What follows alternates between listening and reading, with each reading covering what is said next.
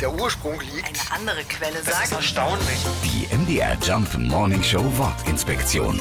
Dünger. Schon die alten Römer haben damals entdeckt, streut man Mist auf die Felder, dann wachsen die Pflanzen besser. Der Begriff Düngen stammt aber aus dem Mittelhochdeutschen. Tungen war damals der Ausdruck dafür, später wurde daraus auch der Dung.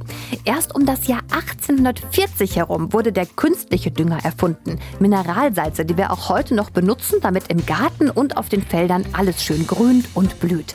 An der Uni Halle wird die Wirkung des modernen Düngers erforscht. Auf einem Versuchsfeld wird dort seit 1878 Roggen angebaut und gedüngt. Ununterbrochen seit fast 150 Jahren.